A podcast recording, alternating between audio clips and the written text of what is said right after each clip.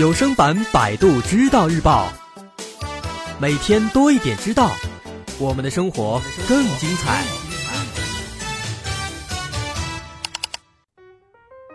咱们平时一提到打游戏、玩游戏啊，就存在很多偏见。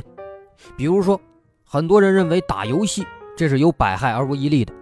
说它会浪费时间，会伤害眼睛，还会不利于身体健康，影响学习、工作等等。但是实际上呢，美国罗切斯特大学的研究者发现，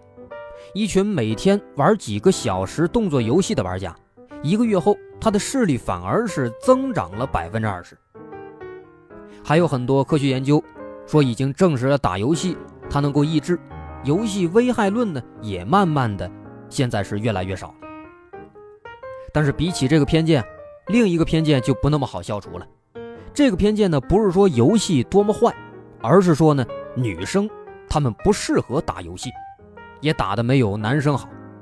有一些人似乎还罗列了很多很有道理的理由，当然只是看起来很有道理。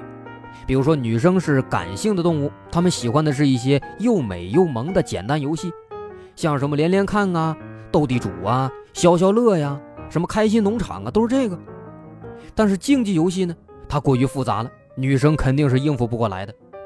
啊，如果说女生打桌游，那肯定是为了赶时髦，或者是为了吸引别人的注意，并不是真正的出于兴趣。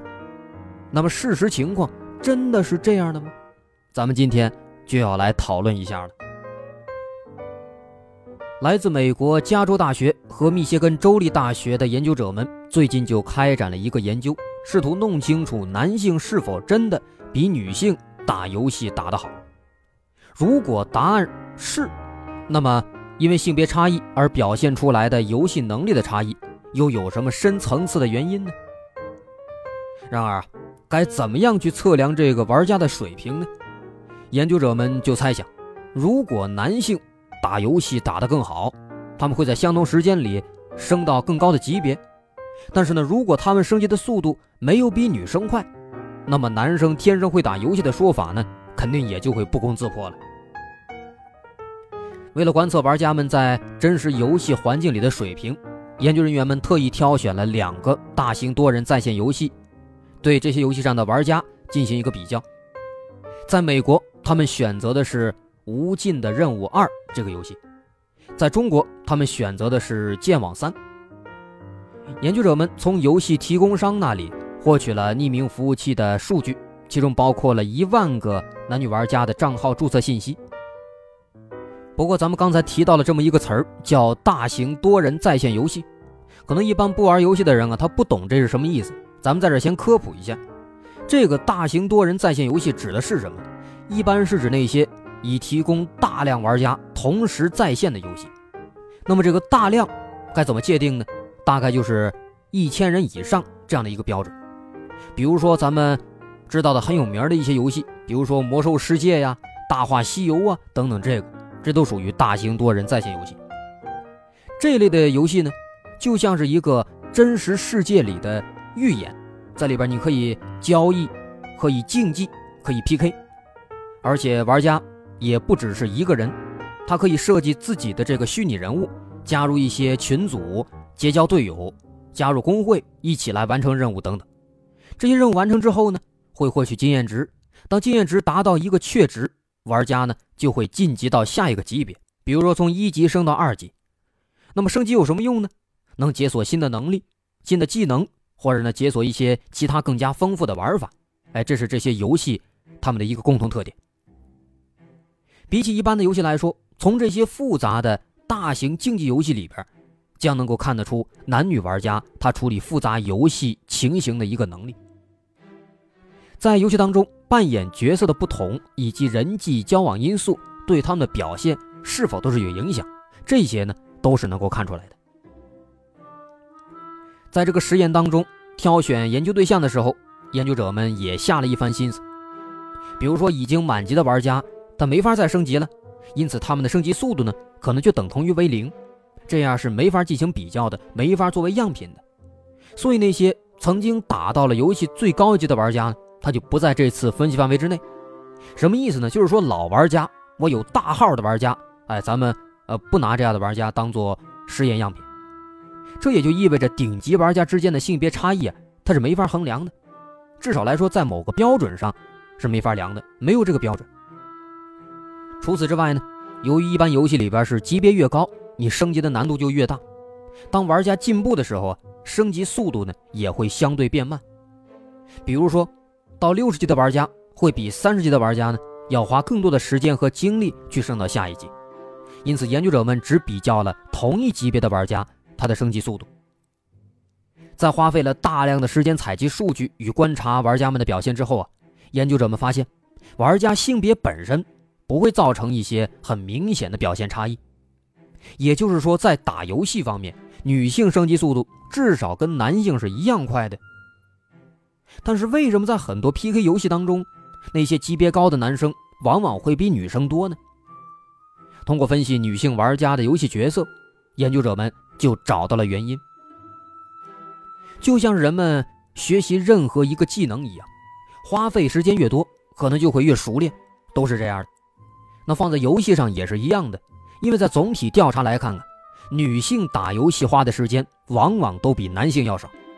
这也可能是一些女性玩家升级较慢或者打游戏打得不好的一个原因。除此之外，研究者们还发现，像是现实生活中一样，比起女性，男性玩家的竞技意识和想成功的欲望更强，他们更希望快速升级，在游戏中呢，更希望获得更高的地位，获得更厉害的装备。而女性呢，她却被吸引到一些社会交往当中，所以在角色选择上、角色搭配上，女性玩家会更多的选择协助类的角色，比如选择主要起辅助作用的祭司啊、牧师啊，哎，这些职业呢，这些角色呢，他们在游戏当中往往不会亲自参与战斗，而是呢会帮助游戏的其他队员，帮他们疗伤啊，或者帮他们做一些其他事情，往往都是负责这样的。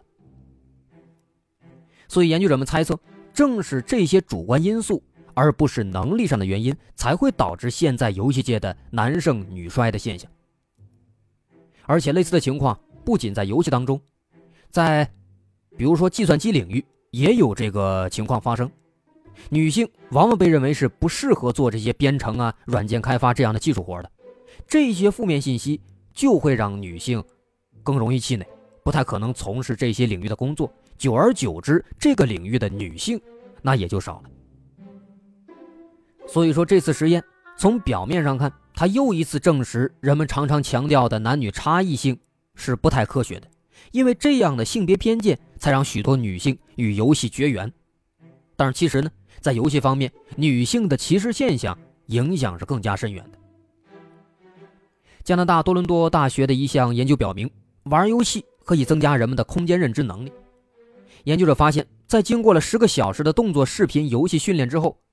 参与者在空间认知和心理旋转各方面都有所提高。女性在这一方面呢，她们的进步尤其是更加显著的。由于良好的空间认知能力是学好数学和建筑学的前提，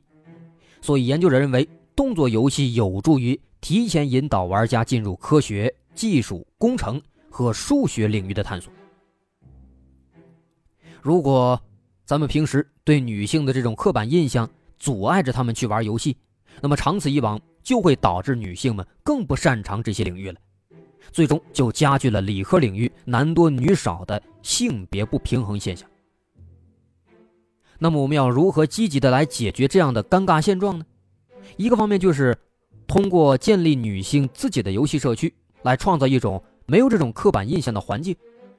因为减少了性别偏见。这些社区的成员里也就比较有信心了，游戏表现呢也就会更加出色了。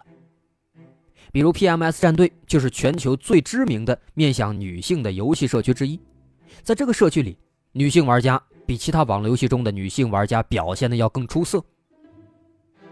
另外，游戏设计师们也在积极改善这个现状，他们设计了一些对女性比较友好的游戏，比如许多游戏里特意设置了一些防暴法庭。女性玩家呢可以举报男性玩家不友善的行为，比如性骚扰、辱骂、性别歧视等。游戏运营团队呢也会决定是否根据这些情况来惩罚这个违规的人。被惩罚的玩家会扣除一部分经验值，或者呢还会获得一张改正牌之类的。哎，这是一个很不错的一个举措。好，这篇文章来自百度知道日报的合作机构大科技杂志。